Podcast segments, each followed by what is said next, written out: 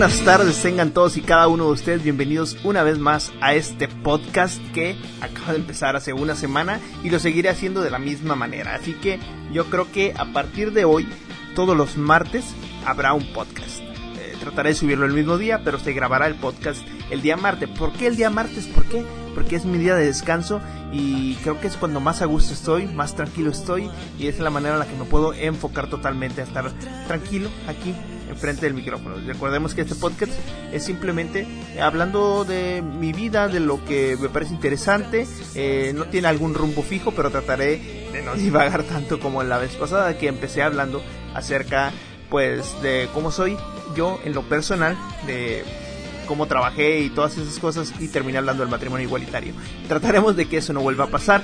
Sin embargo, eh, me pareció muy curioso y creo que lo debo de mencionar el día que terminamos el podcast. Ese mismo día que lo terminamos, en la noche que fue el 13 de septiembre, eh, Sam Smith, un cantante muy famoso, de hecho tiene una canción muy buena eh, que, me, que, me, gusta demasiado, habla acerca de algo que me pareció muy curioso, dice eh, no lo voy a leer todo el tweet, pero vamos a tratar de resumirlo. Dice el día de hoy, eh, bueno, aquí va. Decido cambiar mis pronombres a los de they y them, que son los de ellos en inglés. O sea, él está diciendo que ya no se le asuma como un él o un ella, eh, sino que se le conozca a él como un ellos. Después de una pelea con mí mismo, por mi género, he decidido abrazarme a mí mismo por quién soy, cómo soy, de adentro hacia afuera. Estoy muy emocionado y privilegiado de estar rodeado de mucha gente que me procura y sí está diciendo que tenía mucho miedo de lo que la gente podría pensar, pero pues dice que fuck it, fuck it. Y esa es una muy buena ley de vida. Sam Smith, just fuck it. O sea, que importe un chorizo lo que los demás piensan, ¿no? Dice, eh, entiendo que uh, he cometido muchos errores acerca de errores acerca de mi género, pero por favor vamos a intentarlo. Dice, es como yo soy ahora mismo. Así que él se está identificando como un no binario, lo cual me pareció muy interesante porque no conocía nada acerca de ello. O sea, no tenía ninguna idea lo que es un no binario, así que es más, lo, lo googleé, güey. O sea, si, busco qué es un no binario, no binario, ahorita vamos a, ponerlo aquí. Esto lo estoy haciendo aquí eh, en vivo para que no vengan y les cuenten aquí directamente. Soy una persona que no conocía y nos vamos al género no binario. Según Wikipedia, género no binario se aplica a la gente que dice no ser hombre ni mujer, pudiendo identificarse con un tercer género o ninguno. Wow, o sea, esto me está volando la cabeza. O sea, puede ser o no ser. Es como, sí, es como esto de Hamlet, ¿no? El ser o no ser, eh, pues está en medio, ¿no? Dicen que no hay términos medios, pues sí hay. El término no debe confundirse con el término queer. ¿Queer? ¿Qué es eso, güey?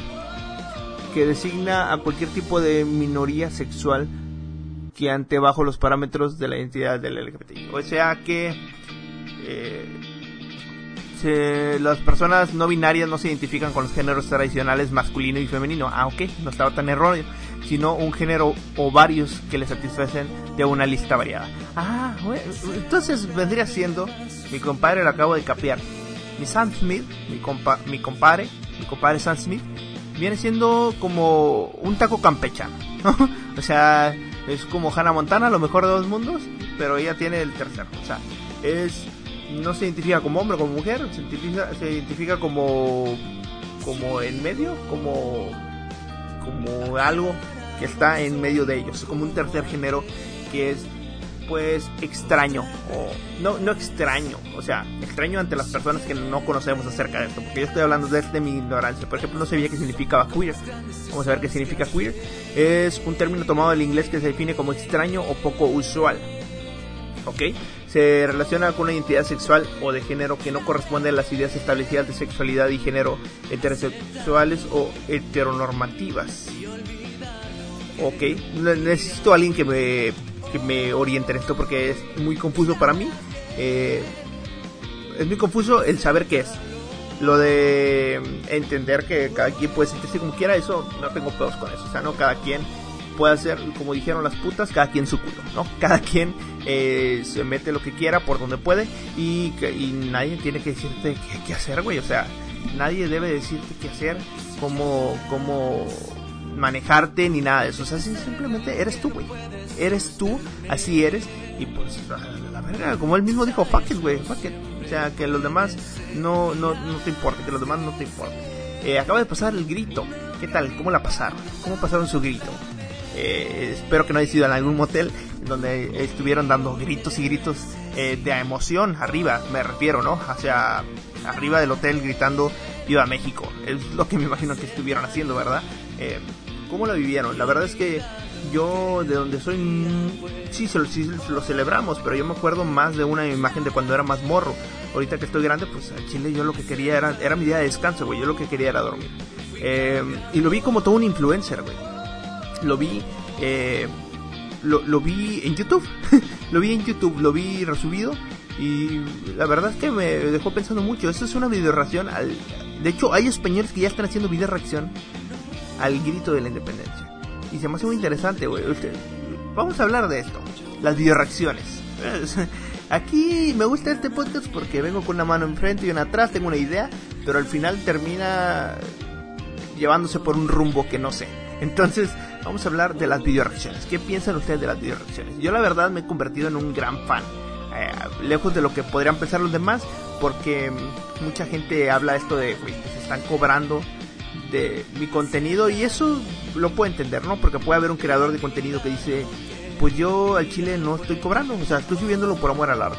Pero entonces llega un cabrón y se pone a reaccionar a lo que tú hiciste, a tu materia prima, y se pone a cobrar, a meter como cinco comerciales y dices, cabrón, o sea, si ni el creador del contenido está cobrando porque tú.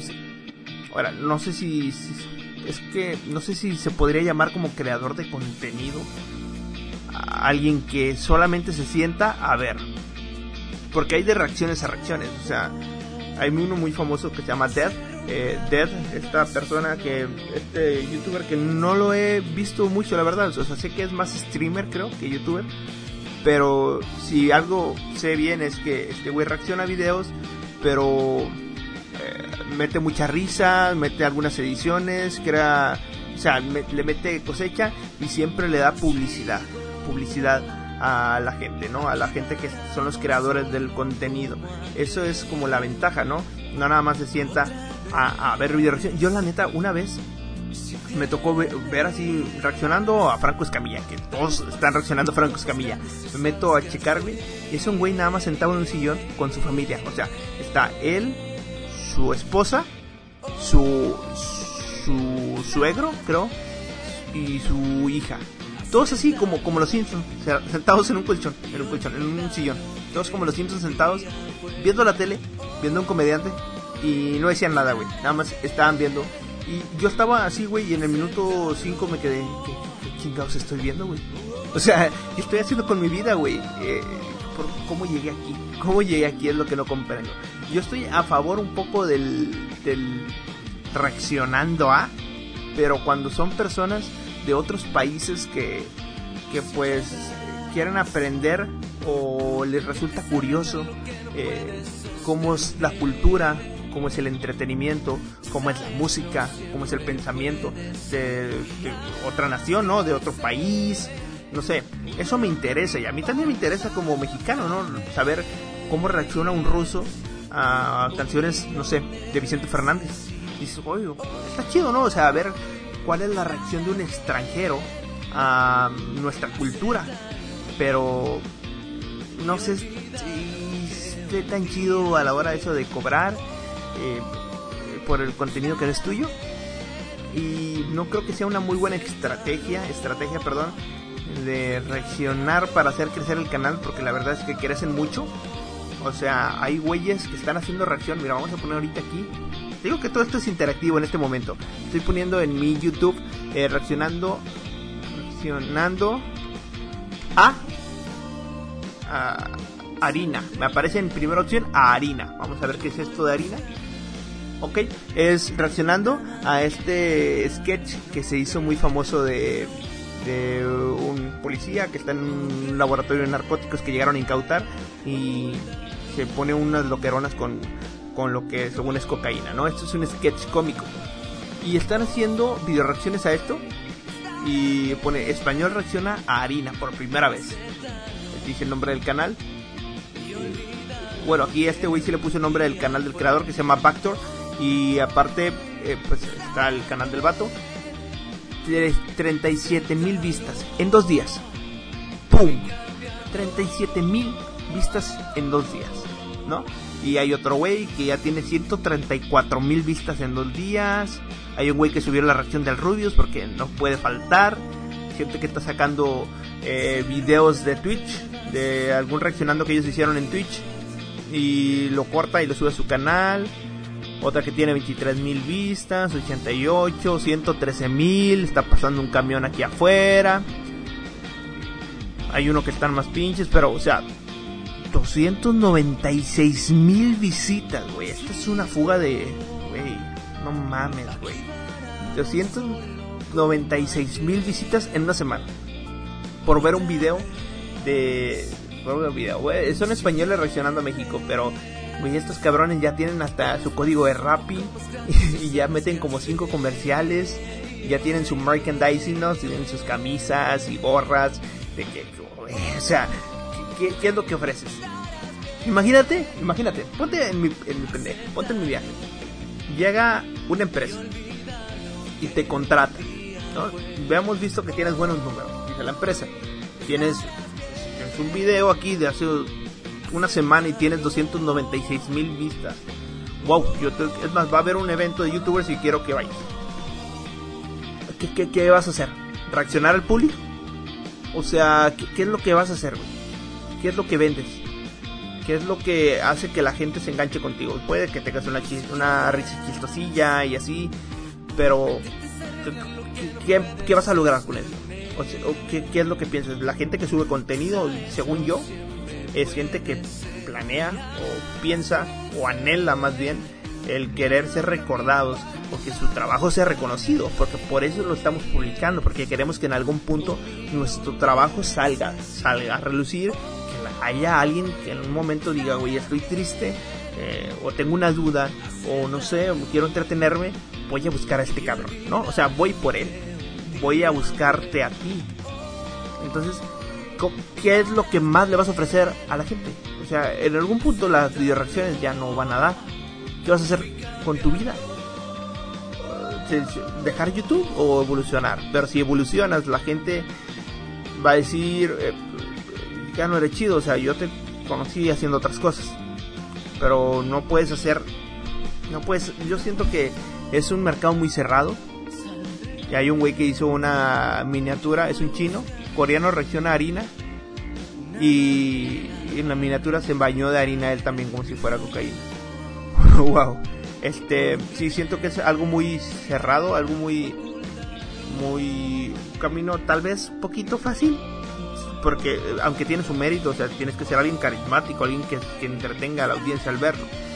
O que sea de buen ver tal vez, una, una chica guapa, un, un vato galán, o sea, tiene que haber algún enganche, con, un enganche con, con, con la gente, o sea, pero es muy, muy lineal, o sea que no es muy polifacético, polifacético, no podrás hacer muchísimas más cosas. Eh, conozco el punto de vista de los creadores que dicen es mi material, tú no tienes por qué utilizarlo, pero al final de cuentas YouTube es esto, yo creo que YouTube, eh, bueno, era, actualmente ya no es como era antes, pero antes era de tú hacías un video, te ponías una rolita que te gustaba, te ponías alguna imagen y te ponías algo, o el juego que tú estabas, eh, pues, checando, el que estabas jugando, no sé, eh, pero al final de cuentas la música no es tuya, las imágenes tampoco, le pertenece a otra persona, el juego que estás jugando tal vez ellos no quieren que lo muestres, o sea, también la mayoría de las cosas que utilizamos en internet tienen algún dueño original. Todo tiene un dueño original, nada es original. No, nada es nada es único y te sientes recién descubierto, no. Todo tiene un antecesor, un antecesor o un indicio en el cual este, todos partieron de ahí. Entonces, el, reaccionar pues es, lo normal, o sea, no, no está mal, no lo veo mal como, como algo pues, pues culero. Pero sí, o sea, lo único culero es esto, que cobran o le meten cinco comerciales a un video que ni el creador lo está haciendo eh, siento que es un camino fácil y te dará números. Pero eso es como el resumen de lo que yo pienso de, de los reaccionando. Porque si está medio culerón. Este, aunque hay, hay ah, me gustaba uno, uno americano donde eran morritos reaccionando a, niños reaccionando a. Entonces este estaba como que, eh, está chidillo, está chidillo el, pedillo ahí. Este, hace rato vi una, una cosa aquí en Twitter que es tendencia Goofy. Goofy, ¿por qué es tendencia? Pues porque había un debate en el que se decía que Goofy no era un perro, era una vaca. Pam, pam, pam. Así es. La gente estaba rumorando que Goofy era una vaca y no un perro. Porque había un güey que me pareció increíblemente original, colgó un hilo, que son estos tipos de cadenas que aparecen en Twitter, en el cual explica tajantemente y claramente por qué eh, Goofy no es una vaca. Así que quiero, quiero leerlo, quiero darles una pista, ¿no? Es un español, dice, o estáis colando. Goofy siempre ha sido un perro antropomórfico. ¿Qué es, una, qué es algo antropomórfico? No sé, que no sé hablar. No nos vamos a ir aquí, aquí todos vamos a aprender. Ahí se va a quedar así con la duda. Así que vamos a ver, antropomórfico, eh, de una concepción ah, antropomórfica de Dios. O sea que puede ser de un hombre, de un Dios con un humano. Que tiene forma o apariencia humana. Ah, que aquí me aparecía una imagen como de un dios azteca con la cara de un, de un ave. No, no, no es un dios que conozca. Dice, este Colan Goofy siempre ha sido un, perro antropomórfico. Eh, y si pensáis que tiene sentido, porque Pluto es un perro normal. Aquí tenéis una muestra de Pluto antropomórfico también en 1931. Ok, está mostrando el primer dibujo de Pluto eh, esta persona se llama arroba onibelfi. Lo voy a deletrar, arroba O-N-I-B-E-L-F-I. Y muestran las imágenes del primer Goofy. Goofy que lo ponen un poco como T por 8, se los voy a describir. Tiene los guantecitos estos eh, clásicos como de Mickey Mouse, un chalequito medio extraño, medio barbón.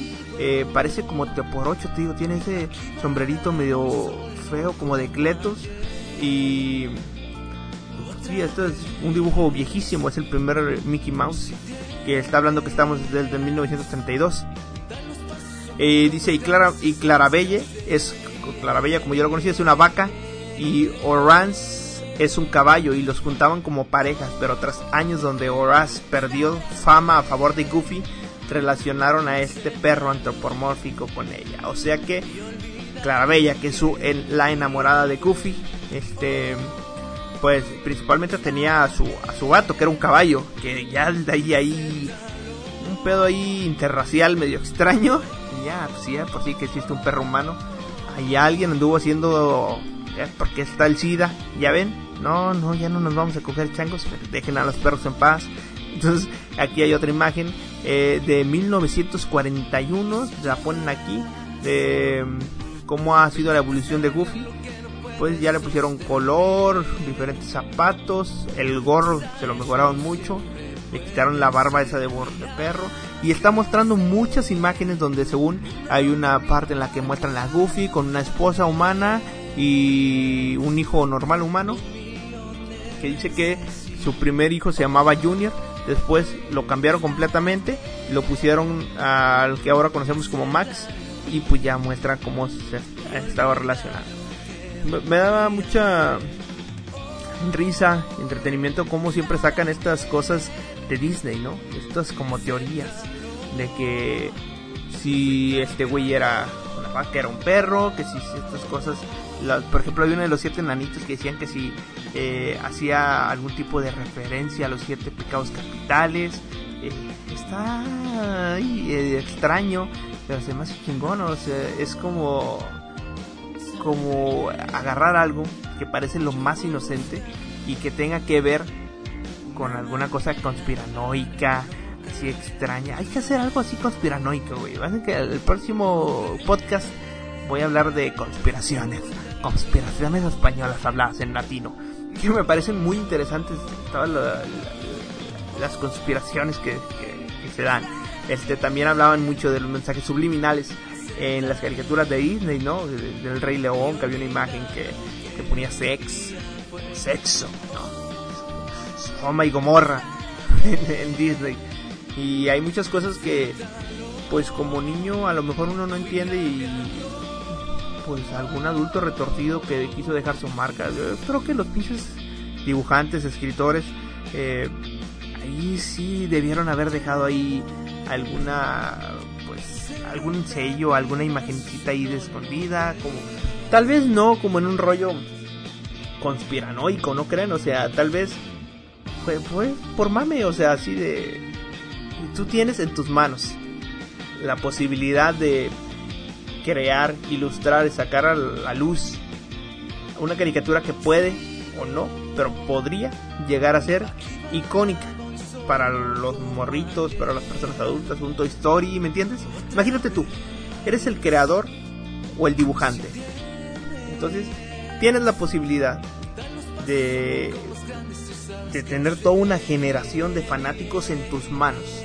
El cómo le vas a mostrar el producto al público y tú decides poner así un pito así en el cielo, o sea, este poner algunas letras que hagan referencia a alguna página porno, o sea, haga referencia a algún eh, algún político, algún, o sea, ¿me entiendes? O sea, tendrías y, era como de que, mira, mira, mira, aquí, aquí, aquí, en esta en este segundo, en esta piedra, ir ir ahí puse un pito. Imagínate ser ese güey que cagó así una generación entera de, de, niños decir, mira, aquí, aquí, aquí yo, mira, ahí, ahí puse punto el que lo lea, en la pierna de, de, de Toy Story, ¿no? En la, en la pierna de Woody. y abajo, abajo en lugar de, de Andy, dije, Andy a la verga. por eso Dios no me hizo dibujante, carnal. Pero sí, está, está chido. También había uno, güey. A mí me gustaba mucho una caricatura que se llamaba eh, Ed, Ed y Eddie. Era muy caótica. Era yo creo que cuando... Yo creo que era cuando... ¿Era de Nickelodeon? No, era Cartoon Network. Era de cuando Cartoon Network se empezó a ir a la baja. Según, para mí, Cartoon Network murió junto, junto, perdón, con mi infancia. Y ahí se acabó. Se acabó. Yo me acuerdo de mis programas de niño eh, pues Eddie y Eddie ya era de los últimos. Había uno que, que era eh, Johnny Bravo, La Vaca y el Pollito, que también estaba medio alocadón. Coraje, güey, Coraje, el perro cobarde. Esas caricaturas eran como unas novelas para niños, güey. O sea, tenían sus historias macabras, güey. Eran, eran enigmáticas, te hacían pensar. Eh, no entendía ciertas analogías y al final siempre había un tipo una pues alguna enseñanza por parte de Coraje, el amor desmedido que le tenía a, Muriel y el odio de Justo, justo en las bolas, como ese meme que dicen, eh, ese odio extraño, la avaricia, la, el egoísmo, no sé, ese ese contraste tan raro. Había un episodio muy extraño de una de un pez creo que era argentino, no me acuerdo muy bien la trama, pero lo tienen en una bañera y está Coraje hablando con él y el pez avienta un discurso muy bonito, la neta muy chingón con su acento argentino, que el acento argentino es increíble, también me gusta muchísimo y, es algo así de que, wow, cuando niños se agradece, se agradece eso, güey, que dejes en los niños a, dejando aparte esa posibilidad de dejar algún mensaje subliminal, de algún de poner un pito en una nube, eh, también tienes la posibilidad como escritor, como dibujante o como creador de dejar en alguien alguna enseñanza como lo pudieron hacer estos escritores de, de caricaturas muy buenas como Coraje, hablaba mucho del amor, de comprensión, habían unas cosas que marcaban como tolerancia, el del seguir persistiendo, intentándolo, arriesgarte, o sea, tenían unas, unas tramas muy bonitas, güey. Y ahorita, pues, es que hay caricaturas muy extrañas, güey. Muy extrañas, güey. El Ben 10 yo para mí no, ya era muy... muy nuevo, era muy extraño, no, no, no, no, no había manera de que yo me sentara a ver eso. Hora de aventuras, uh, tenía muchísimos fanáticos, pero la verdad es que nunca le di una oportunidad, aunque siento que haya, puede, puede que me hubiera gustado porque tiene algún fondo por ahí extraño de que hubo una guerra nuclear de los países. Según, no sé si estoy en lo correcto, si saben ustedes, me pueden avisar. Eh, según esto, eh, el mundo este de Hora Aventura es después de una guerra que hubo nuclear en la que todos los humanos empezaron pues a pelearse con todos, a aventarse bombas nucleares, se empezaron a matar entre todos y hubo un punto en el que algunos, solamente algunos sobrevivieron y crearon este nuevo mundo, un mundo más en paz, tienen su rey, su reina, no sé, medio extraño. Eh, entonces, sí me parece algo curiosón, curiosón, pero nunca le presté atención. Los Simpsons, los Simpsons sí, para mí sí es icónico, aunque obviamente yo sí soy de los que hice los primeros episodios, ya los últimos ya no están tan chido, aunque es un cliché que lo digamos nosotros, ¿no? Mis caricaturas eran más chingonas que las tuyas, pero no sé, güey, o sea, yo digo que sí, yo la neta lo digo de corazón, siento que sí, pero puede que sea, o sea, ya hablando un poquito más frío, puede que sea porque son las que me tocaron ver cuando era niño. O sea, si tú pones a un niño actual de la actualidad, de la actualidad, perdón, que ya ve sus caricaturas modernas y le pones alguna caricatura viejita, eh, yo creo que va a preferir mil veces sus caricaturas. Eh, ¿Por qué? Porque a lo mejor ya se ven un poquito, se van un poquito más a lo visual, se mira un poquito más chingón, o a lo mejor ya las antiguas se le hacen muy aburridas, o sea, ¿me entiendes? Sí, tiene que ver la etapa en la que nos tocó vivir. Los noventas para mí fue increíble, fue la mejor etapa de mi vida, los mejores, puedo decir, lo mejor todo. La fraternidad, güey, yo tenía un amigo que era gringo, que vivía aquí a mi lado, que era mi mejor amigo y no hablaba mi idioma, no hablaba mi idioma, güey, y éramos niños y, y, él iba a su casa, él venía a mi casa, güey, jugábamos videojuegos Nintendo 64 y a la fecha no tengo ni puta idea cómo le hacíamos para comunicarnos si, él, si hablamos idiomas diferentes. En ese momento yo no hablaba nada inglés, y actualmente tampoco. Eh, él en ese momento hablaba muy bien inglés y español no, eh, actualmente creo que tampoco. ya no lo he vuelto a ver. Eh, mi gran amigo Omar, que espero que esté bien en Estados Unidos, alguna mansión, que sea millonario y que en algún momento venga y me rescate y, y me haga su puta porque sí era muy. Este güey me pagaba todas las bichas de las maquinitas. Eh, jugábamos Metal Slug y nos la pasábamos bomba, bomba. Este, pero sí era, era más pacífico, no había. Siento que no había tanto racismo, no había tanto odio en el ambiente que hoy actualmente se puede palpar en todas las redes sociales. Actualmente es problemas, problemas, problemas. Y tú te quedas en un momento en el que dices, güey, relájense, güey. O sea, vamos a pasarla chido, ya estamos aquí. Nos tocó a algunos en diferentes circunstancias, diferentes maneras, pero pues estamos aquí, cabrón. O sea, ya vamos a echarle ganas, vamos a apoyarnos entre todos y que te valga verga si alguien cree diferente a ti, si alguien tiene diferente gobierno al tuyo, si alguien tiene diferentes gustos a los tuyos, simplemente abraza a todos, güey, y, y tómalo como venga y simplemente trata de aprender, güey. De todos vas a aprender. En algún punto de todos puedes aprender. Simplemente es cuestión de que te caíse el hocico tres segundos, escuches, pongas atención que no todos tenemos las mismas circunstancias o nadie, nadie creció en las mismas circunstancias y entiendas eso, entiendes eso, que podemos ser felices. Ya ahorita ya me puse de, de melodramático. Nada más vine un ratito, yo ya creo que ya me voy, ya siento como que está haciendo frío por aquí, ya me tengo que ir. Espero que les haya gustado este podcast. Eh, lo sigo diciendo, lo voy a seguir diciendo. Mm, no va a haber algún, no va a haber algún, ¿cómo, cómo lo puedo decir?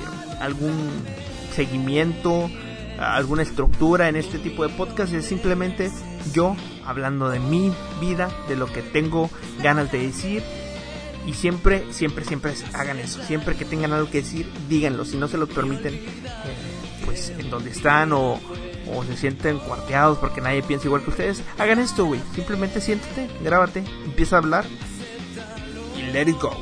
Let it go, let it go. Así que, bye. Nos vemos en el próximo podcast. Eh, nos pueden seguir, si ya, ya puedo decir que voy a estar en Anchor.